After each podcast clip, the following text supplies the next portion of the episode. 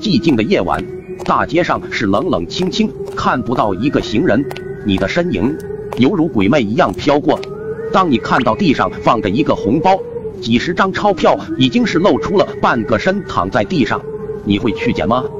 呵呵，如果你捡了，那你知道接下来会发生什么吗？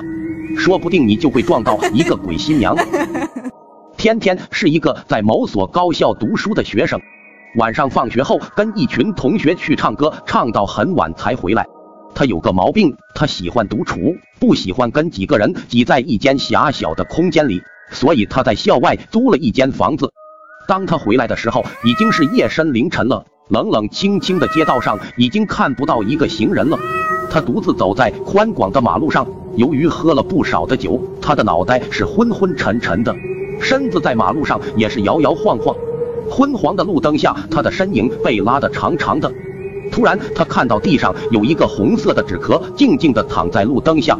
走上前去才看清楚，那是一个红包，里边有几十张钞票，已经是露出了一半。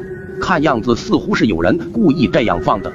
他的心里感觉很奇怪，这大半夜的路灯下怎么会有个红包呢？而且还装了那么多的钱，该不会是假钱吧？他捡起地上的钞票。仔细的看了看，这钱并不是假的，这厚厚的一摞，数了数，足有八九千块钱。这是谁丢的钱呢？天天心里想着，他转身是看了看四周，冷冷清清，连个鬼影都没有。这时他的心里犹豫了，既然没人看到，这钱自己到底是要不要拿？反正是又没有人看见，他在心里做着思想斗争。